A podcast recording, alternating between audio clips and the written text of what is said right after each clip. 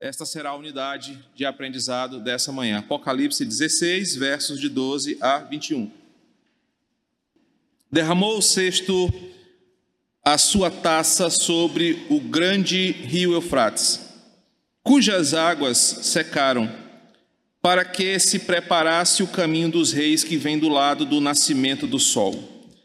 Então, vi sair da boca do dragão, da boca da besta e da boca do falso profeta três espíritos imundos semelhantes a rãs não ao Hans, né? Semelhante a Hans, né? Eu sabia que nessa hora ia ter o trocadilho, né?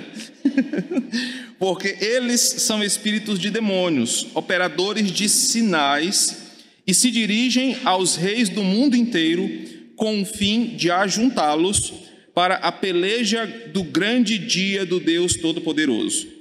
Eis que venham como vem o ladrão, e bem-aventurado aquele que vigia e guarda as suas vestes para que não ande nu e não se veja a sua vergonha. Então, os ajuntaram no lugar em que hebraico se chama Armagedon. Então, derramou o sétimo anjo a sua taça pelo ar, e saiu grande voz do santuário, do lado do trono, dizendo: Está feito. E sobrevieram relâmpagos, vozes e trovões, e ocorreu grande terremoto, como nunca houve igual desde que há gente sobre a terra. Tal foi o terremoto forte e grande. E a grande cidade se dividiu em três partes, e caíram as cidades das nações. E lembrou-se Deus da grande Babilônia para dar-lhe o cálice do vinho do furor da sua ira. Todas as ilhas fugiram, e os montes não foram achados. Também desabou do céu sobre os homens grande saraivada, com pedras que pesavam cerca de 45 quilos. E por causa do flagelo da chuva de pedras, os homens blasfemaram de Deus, porquanto seu flagelo era sobremodo grande. Meus irmãos, o capítulo 16 de Apocalipse destina-se a relatar como o juízo de Deus virá sobre os ímpios na forma de sete flagelos.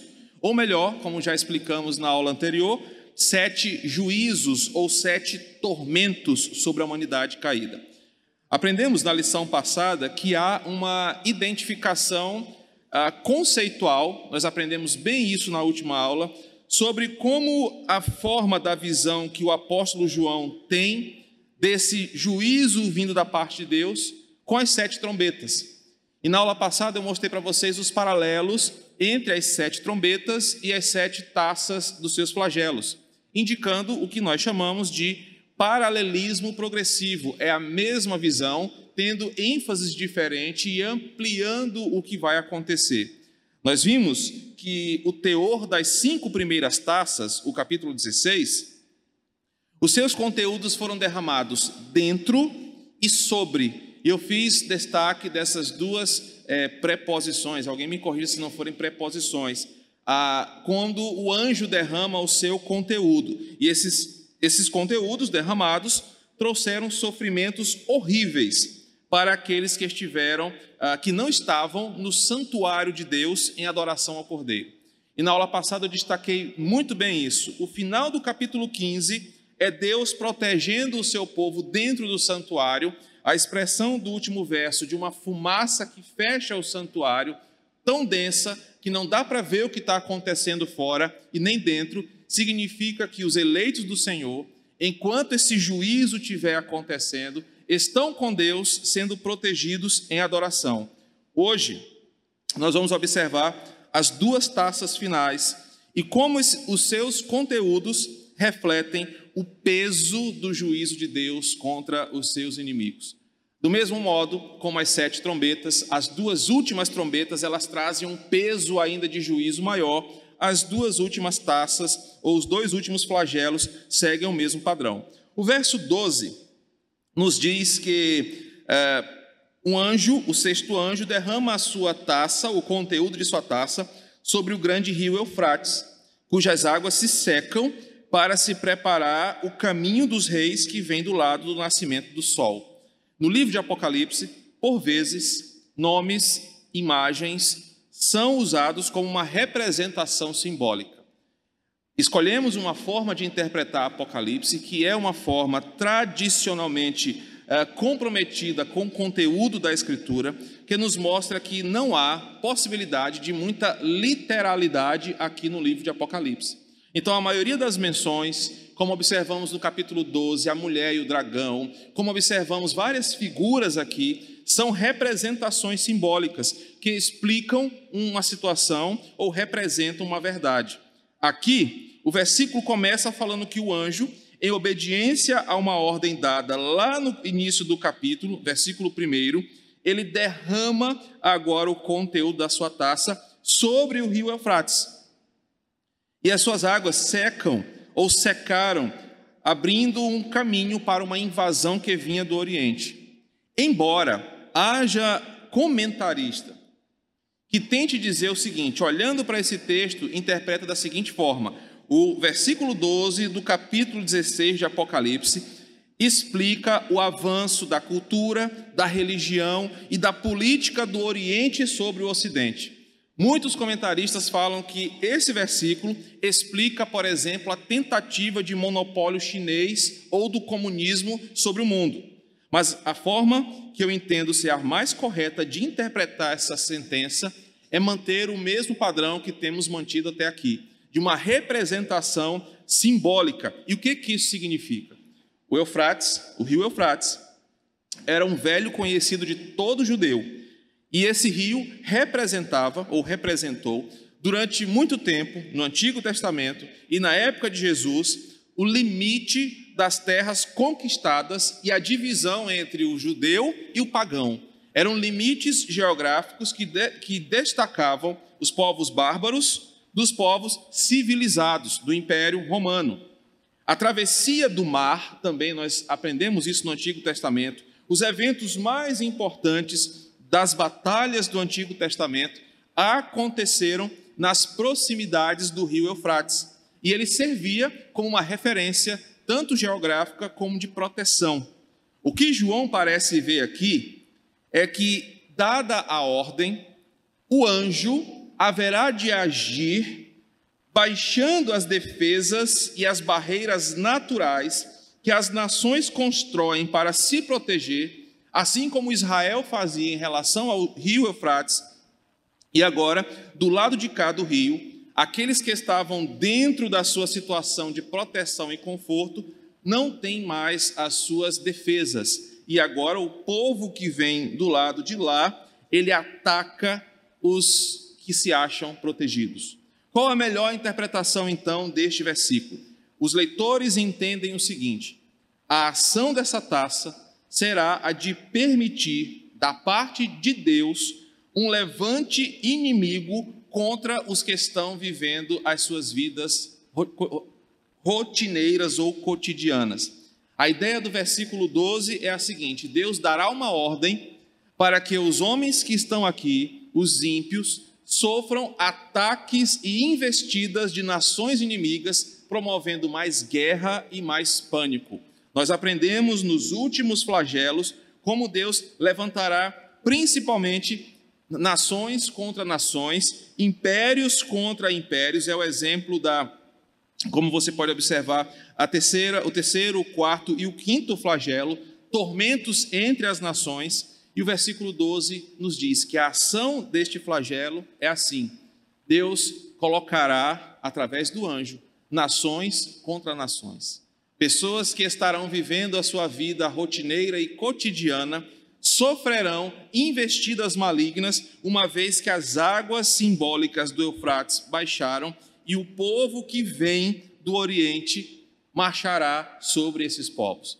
Não há necessidade de pensar quem é o povo do Oriente, para que você não crie nenhum sentimento xenofóbico. A ideia é: os bárbaros sempre tentaram invadir e destruir a Palestina, os judeus daquela época. Sempre houve uma guerra nas barreiras demográficas de Israel. Só que agora Deus abaixa a guarda seca os rios e agora os inimigos não têm mais dificuldade para avançar. O sexto flagelo aponta para um momento de guerra de nações contra nações, reinos contra reinos, e agora Deus dando permissão, através da ação desse anjo, para que isso aconteça. Agora, os versos 13 e 14 nos mostram um rumo diferente do que está acontecendo. A visão ela vai tomar um rumo muito interessante, porque João observa o seguinte: enquanto os ímpios percebem que Deus está promovendo esse ambiente de guerra entre o mundo caído, pense no cenário: o povo de Deus está guardado.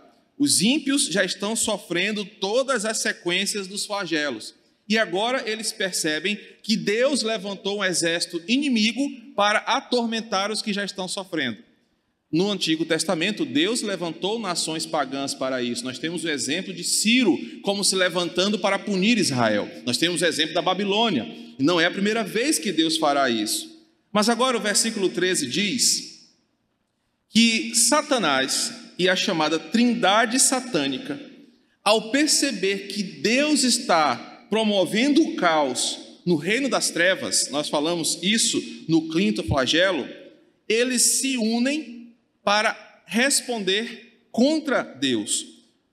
Observe o que o texto diz. Então, vi sair da boca do dragão, da boca da besta e da boca do falso profeta três espíritos imundos, porque eles são espíritos de demônios, operadores de sinais, e se dirigem aos reis do mundo inteiro, a fim de ajuntá-los para a peleja do grande dia do Deus Todo-Poderoso.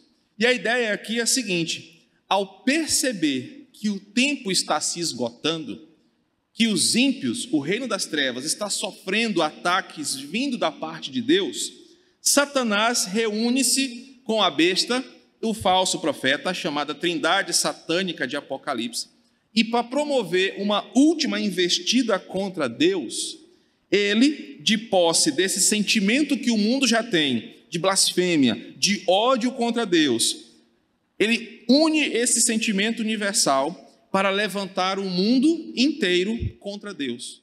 Ele inverte a situação, porque ele é um enganador. O mundo está sofrendo e ele promove no ambiente caído a seguinte ideia: Deus é o responsável por tudo que estamos sofrendo. Ao invés de ficarmos nos degladiando aqui, vamos agora nos juntar com uma grande força, a força enganadora que Satanás tem, para motivar o mundo para criar uma rebelião contra Deus. Percebam como Satanás ele aproveita do momento caótico para ainda enganar mais pessoas, perdão, enganar mais pessoas e levantar o mundo contra Deus. Observe que o texto fala que são três espíritos, significando que cada agente dessa trindade vai usar o seu poder e a sua influência um espírito para cada ser diabólico. Satanás com a sua arrogância, o dragão, perdão, com a sua arrogância e poder, enganando os homens dizendo: "Nós temos força para vencer, nós somos muitos, podemos nos juntar e vencer ao Senhor". É a primeira vez que isso acontece? Não. Lá em Babel, o discurso foi o mesmo. Vamos nos juntar e vamos nos voltar contra Deus. O espírito da boca da besta os sinais e milagres que ela promove no capítulo 14. Veja, nós temos ferramentas que podem nos fazer vencer a Yahvé. Vamos nos juntar com a nossa tecnologia, com a nossa ciência, com a nossa forma de viver e nós vamos vencer a Yahvé. E o terceiro espírito do falso profeta, a ideia de enganar as pessoas como se houvesse uma possibilidade de vitória. Satanás vai cegar as pessoas com o que está revelado ele sabe que o seu fim está decretado, ele sabe que ele será derrotado, mas o falso profeta enganará as pessoas com falsas revelações, falsos ensinamentos, para que o mundo inteiro se volte contra o Senhor. Detalhe importante é que esses espíritos aqui são, no versículo 13, identificados com o, o réptil, né? com o, as rãs né? do Antigo Testamento. E por que essa identificação de João? Primeiro, porque esses animaizinhos são, são anfíbios, né? Perdão, gente, eu lembrei que são anfíbios. É, tá vendo? Eu quero te livrar e estou me complicando.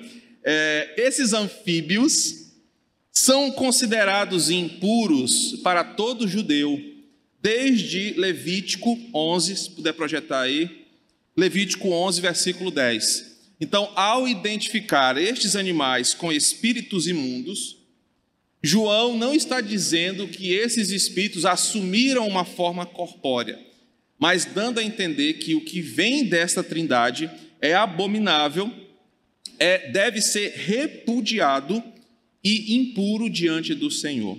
Por isso que nada do que essa trindade promove será aceito da parte de Deus.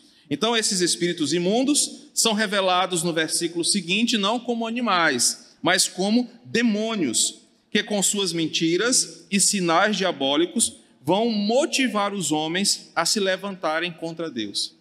Percebam a sagacidade de Satanás. Ele sabe que o mundo está sofrendo a santa e justa punição do Senhor, mas ele traz uma falsa motivação para o mundo Vamos nos voltar contra Deus, vamos aproveitar a, a, o nosso ódio, o nosso sentimento de raiva contra Yahvé. Ao invés de ficarmos lutando uns contra os outros, vamos nos juntar com uma só força. Vamos nos voltar contra Deus. Percebam que o versículo 14 mostra que o foco dos demônios é enganar e mentir para as lideranças mundiais. Eles se focam, eles se dirigem aos reis do mundo inteiro e eles se voltando para os reis, eles semeiam na cabeça das autoridades que elas devem juntar os seus povos para se lutar, para lutarem contra Deus. E uma vez que as multidões estão iludidas, uma vez que os governos estão ah, foram enganados pela trindade satânica, esses reis fazem guerra contra o Todo-Poderoso. Alguns detalhes do versículo 14 parecem remeter a uma grande e última batalha. A expressão, a peleja do grande dia do Deus Todo-Poderoso. Observe que João dá uma ênfase que essa batalha será intensa, será grandiosa, será o último embate no tempo como nós conhecemos.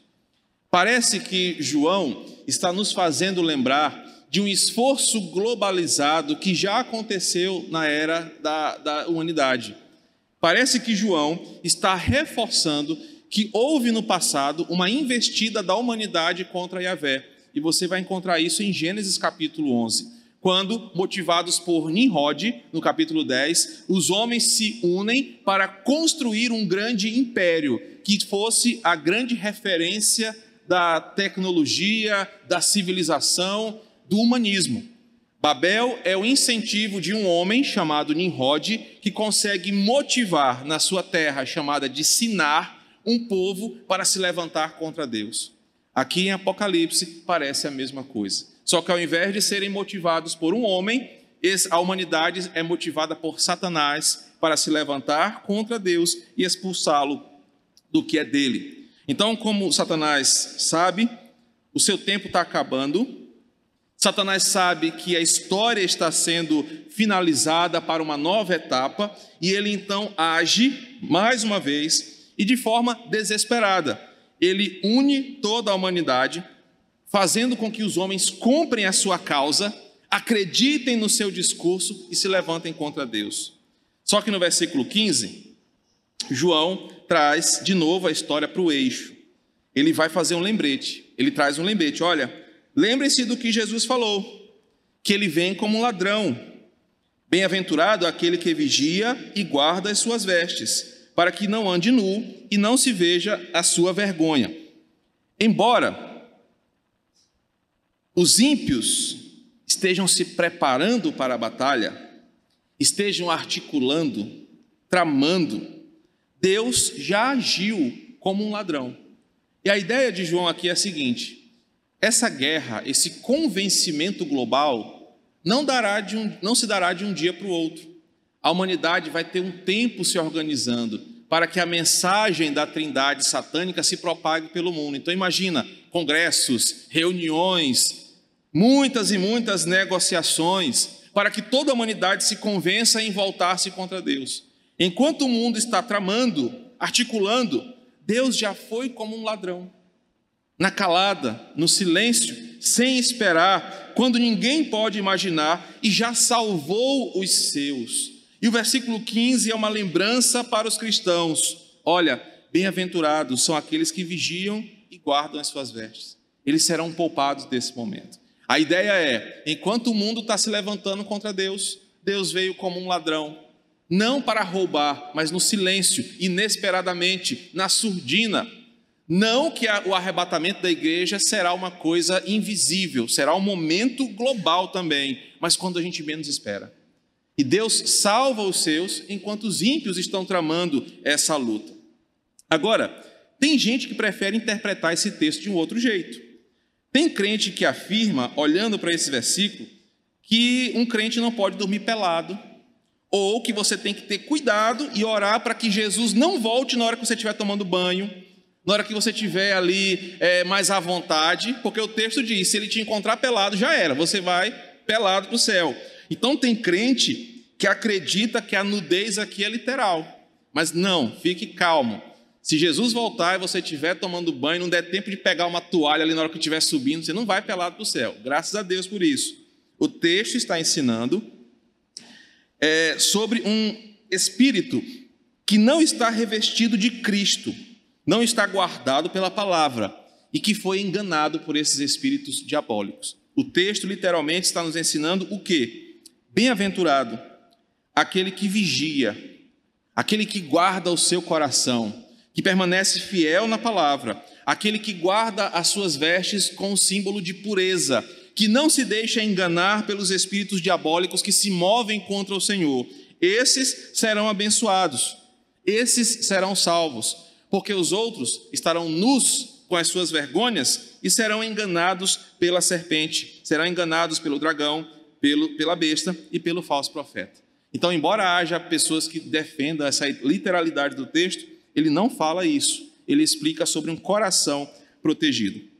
O verso 16 nos fala sobre o fim desse, deste sexto flagelo e uma, com uma particularidade. Há uma expressão que só aparece aqui em toda a Bíblia e basicamente em todo o grego koiné é só aqui que ela aparece. A palavra Armagedon. E muita gente tem feito especulação sobre isso. Tem até um filme, se não me engano, muito legal sobre esse tema. Mas o que que isso significa? Primeiro, ao longo da história da tradução da Escritura e da perpetuação do texto sagrado, alguns afirmam que originalmente nos textos mais antigos o que o termo Armagedon estava escrito como cidade de Megido, que é uma possibilidade de tradução desse texto. Então, o nome Armagedon não existe mas foi uma tradução de uma, de uma expressão cidade de Megido. A cidade de Megido, sim, era uma cidade localizada perto dessa região onde ah, acontece toda a narrativa bíblica e que no passado aconteceram batalhas significativas, como por exemplo a batalha onde Débora liderou o povo de Israel contra Císera, em Juízes capítulo 5, verso 19 aparece essa cidade e possivelmente o termo Armagedon é essa cidade que está sendo referida. Há também outros textos onde essa mesma cidade aparece. Segunda Reis 9, 27, Segunda Crônicas 35, 22. Portanto, assim como os demais pontos são símbolos representativos, nós podemos entender o versículo da seguinte forma: haverá um levante do inimigo globalizado contra Deus. Já, João já afirma isso. Assim como Israel provou grandiosas batalhas e sempre Deus derrotou seus inimigos com poder e glória, assim vai ser o desfecho da batalha. Deus vai vencer. Mas o texto parece afirmar que a batalha vai acontecer tendo um lugar como a sua sede. Não sei afirmar, e não sei qual era a intenção de João, afirmar se essa sede é um lugar físico, como a cidade de Megido, ou dizer da seguinte forma: eles serão motivados por um poder centralizado. Haverá uma liderança sindical aqui nesse movimento. Haverá um grupo que vai liderar o levante. E aqui a afirmação de Armagedon diz o seguinte: é de lá que vai partir o comando. Então, como nós entendemos esse sexto flagelo e a explicação de João? Primeiro, Deus vai dar a ordem para que o anjo derrame o seu conteúdo e coloque nação contra nação. Os ímpios irão se desentender e, como parte de todo o sofrimento que já está acontecendo, talvez por questões de água, de comida, nós estamos aprendendo isso ao longo desses flagelos, as nações irão entrar num grande combate. Satanás percebe que isso é vindo de Deus e ele aproveita a situação para enganar mais uma vez o mundo e se voltar contra Deus. Satanás se aproveita do ódio, da raiva, da blasfêmia que os ímpios estão sentindo por causa do juízo e engana mais uma vez as nações e as coloca em combate com o Senhor. O versículo 15 é um parêntese para lembrar a igreja: nós não estaremos sofrendo isso, porque Deus já nos guardou, já nos arrebatou, nós aprendemos isso no capítulo 15. O versículo 16 e 16 explica que essa guerra, esse levante, tem um lugar, ou um lugar ideológico, ou um comando, haverá uma liderança que serão os reis desse mundo, incentivados e enganados por demônios para incentivar o mundo a lutar contra Deus. Do que, que se trata o sexto flagelo? De Deus usar os próprios ímpios para se degladiarem, matarem uns aos outros em um ambiente de guerra, e também fala sobre o engano de Satanás no seu desespero contra o seu fim. O texto continua, e agora nós temos o sétimo e último tormento. E ele começa uh, diferente. Porque enquanto os outros flagelos são derramados dentro e sobre, o verso 17 diz: Então derramou o sétimo anjo o conteúdo da sua taça pelo ar. E o alvo agora aqui é o oxigênio, o ar que todo ser respira.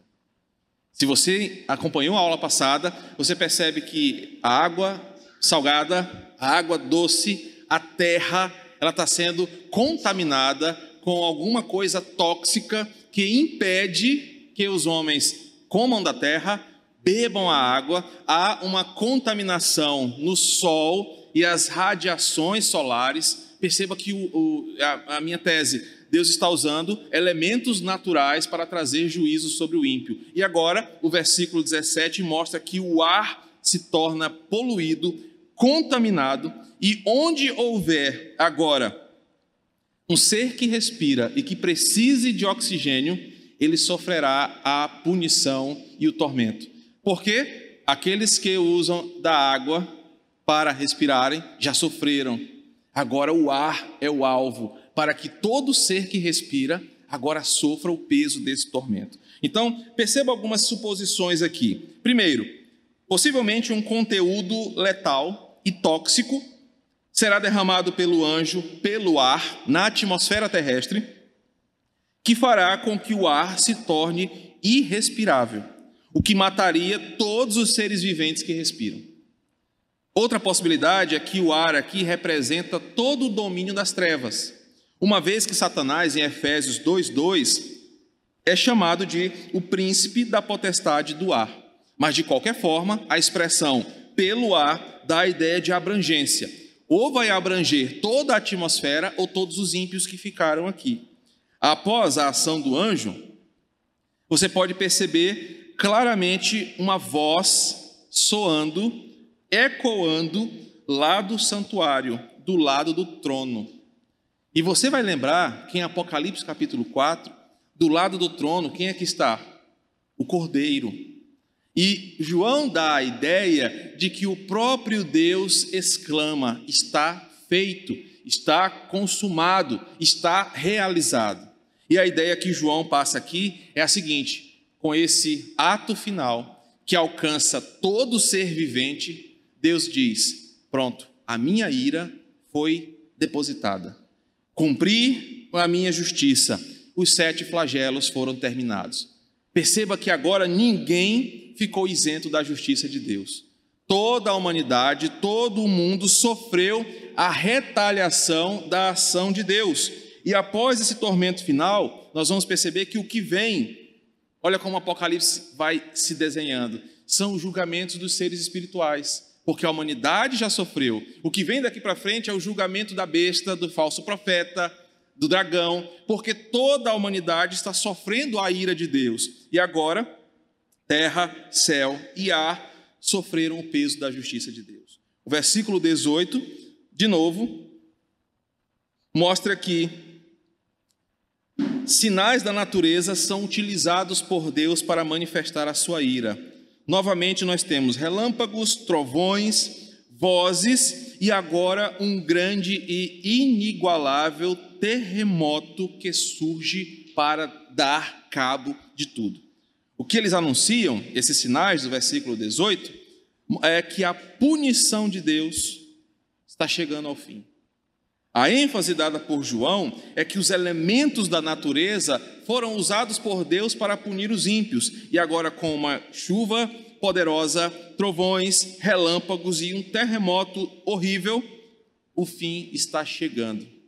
O que eles anunciam, ou mesmo causam, é a punição de Deus contra os ímpios. Agora imaginem o cenário.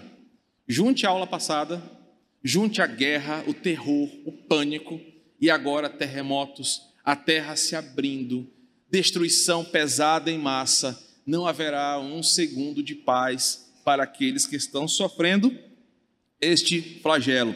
Assim como em Apocalipse 6,12, o terremoto expressa o que será vivido no grande dia do Senhor. Então, não pense que Deus não usará elementos da natureza como seu juízo. Haverá sim uma manifestação da natureza contra os ímpios para puni-los. E assim, então, Deus mostra o caos que será o fim e o juízo. Mas eu quero contar com você agora, para que você ouça uma outra versão deste mesmo episódio. Abra sua Bíblia em 2 Pedro, capítulo 3. Eu quero que você ouça, pela escrita de um outro apóstolo, como será esse dia aqui verso de 8 a 12. Diz assim: Há, toda, há todavia uma coisa, amados, que não deveis esquecer: que para um Senhor um dia é como mil anos, e mil anos como um dia. Ouçam agora com atenção. Não retarda o Senhor a sua promessa, como alguns a julgam demorada. Pelo contrário, ele é longânimo para convosco, não querendo que nenhum pereça, senão que todos cheguem ao arrependimento. Virá, entretanto, como ladrão, o dia do Senhor, no qual os céus passarão com estrepitoso estrondo, e os elementos se desfarão abrasados. Também a terra e as obras que nela existem serão atingidos. Visto que todas essas coisas hão de assim ser desfeitas, deveis ser tais como os que vivem em santo procedimento e piedade, esperando e apressando a vinda do dia de Deus, por causa do qual os céus, incendiados, serão desfeitos e os elementos abrasados se derreterão. Pedro narra uma desconfiguração de todos os elementos da tabela periódica, de tudo como nós conhecemos, usando duas expressões fortes no original. A ideia de que elas vão se desfazer no sentido de serem pulverizadas e extintas, serão derretidas, assim como um ourives derrete uma peça para fazer uma outra coisa. Pedro diz que nesse dia que nós estamos lendo em Apocalipse, Diante desses sinais que estão sendo manifestos, a natureza será transformada, nada ficará do jeito que está. E ambos, os apóstolos, destacam elementos da natureza, mas destacam fogo, destacam terremotos, destacam sons ensurdecedores de relâmpagos e vozes, um caos em toda a natureza. Agora, os versos de 19 a 21 vão nos falar dos efeitos deste terremoto e deste assombro do versículo 18. Observe que as forças que se levantaram contra Deus já foram destruídas no versículo 16. E esse é o significado quando ele fala que a grande cidade se dividiu em três partes. Nós já aprendemos e lembramos que a grande Babilônia já foi mensurada ali como sendo o contrário da cidade santa. A cidade de Babilônia é diferente da cidade santa, está lá no capítulo 5 ou 6. A grande Babilônia aqui é onde mora o ímpio. E o que, que João está dizendo? A grande Babilônia, a habitação do ímpio, caiu por terra, foi dividida, foi estraçalhada. E observem que, com, como efeito dos sinais, nós vamos perceber uma drástica mudança na geologia da terra. Observem que o versículo 20 diz o seguinte: Todas as ilhas fugiram, os montes não foram achados, também desabou do céu sobre os homens uma grande chuva de pedras. Imaginem a situação: ilhas e áreas inteiras da costa oceânica serão inundadas e sumirão instantaneamente do mapa quando esses terremotos provocarem tsunamis. É, cidades costeiras, países serão engolidos pelo, pela força de um grande maremoto. Montes serão estraçalhados pelo grande terremoto que vai acontecer. Montes, como nós conhecemos, grandes e poderosos, ruirão e tremendas avalanches e desmoronamentos vão acabar com cidades inteiras ao redor do mundo. Imaginem o cenário. E como efeito dos terremotos e dos vulcões em erupção, é, grandes tempestades, o mundo vai viver alterações climáticas instantâneas. Vulcões entrarão em erupção, montanhas se desfarão, maremotos, terremotos, e como efeito de tudo isso, grandes pedras pesadas. João faz questão de detalhar. Em algumas versões diz cerca de um talento. Um talento é entre 30 e 45 quilos. Pedras é, voarão desses, desses vulcões, serão lançadas desses vulcões e cairão dos céus. Essas imensas rochas de pedra de gelo, avalanches causarão mais destruição, caos e desespero. Observem o cenário descrito pelo apóstolo: um cenário de uh, caos global em resposta ao levante contra o próprio Deus. E aí o versículo 21 termina assim: Os homens blasfemaram de Deus, porquanto o seu flagelo era sobremodo grande. Mesmo diante de tudo isso que nós estamos vendo acontecer, apesar da terrível situação que o ímpio vai viver desde o primeiro flagelo, João usa uma palavra também única em toda a Bíblia. Essa palavra, sobremodo grande, que foi traduzida na sua versão, literalmente é terrivelmente, muito terrível. É um termo ali redundante, que João está explicando o seguinte: apesar de tudo isso, da coisa mais assombrosa que a humanidade vai ver. Os ímpios não se arrependerão dos seus pecados, não se curvarão em humilhação ao Senhor. Eles aproveitarão o momento para intensificar o seu ódio, para intensificar as suas blasfêmias, para se voltarem contra Deus. Por isso, os sete flagelos mostram o que? Os ímpios são indesculpáveis porque neles não haverá arrependimento ou segunda oportunidade. Não haverá conversões quando o juízo de Deus começar. E João diz isso quando repetidas vezes ele fala: ao invés de se humilharem e de se curvarem, eles blasfemam contra o Senhor. O que, que João está pretendendo aqui? Primeiro, dizer o seguinte: Deus não será tido por carrasco, Deus não será tido por culpado, os homens estão aqui porque odeiam ao Senhor e preferiram seguir a besta, o dragão e o falso profeta. Deus é santo e justo e verdadeiro, como ele foi celebrado ah, no capítulo 16, quando o anjo canta a partir do versículo 5, 6 e 7. E os homens são culpados. Terminamos os sete flagelos, terminamos o capítulo 16, e quais são os grandes ensinamentos ou aplicações aqui. Primeiro, as duas últimas taças que ouvimos hoje demonstram como o juízo de Deus será total sobre a natureza caída. Céus, terra, água e ar serão palcos da santa ira divina. E nos capítulos seguintes nós vamos ver como seres espirituais também serão julgados. Ninguém ficará sem o juízo de Deus. Aprendemos também que, em meio ao tormento, Deus dá garantias de vitória ao seu povo. ele não nos deixa desesperados, ele nos dá a garantia de onde estaremos enquanto o ímpio sofre a justiça de Deus. Ele virá nos buscar, ele vai nos poupar e nos proteger. Aprendemos também que os ímpios serão enganados pelo diabo até o fim. Mesmo vendo a justiça de Deus, Satanás vai enganar os ímpios, porque o ímpio nasceu para ser enganado. E ele vai ser enganado até o fim para satisfazer o desejo do diabo. Perceba que o próprio inimigo, a besta, o falso profeta e o dragão, não permitirão que os homens se arrependam dos seus pecados, porque ele quer enganá-los até o fim e se levantarem contra Deus, mesmo sabendo que é impossível vencê-lo. E por fim, a natureza redimida não será como nós conhecemos hoje.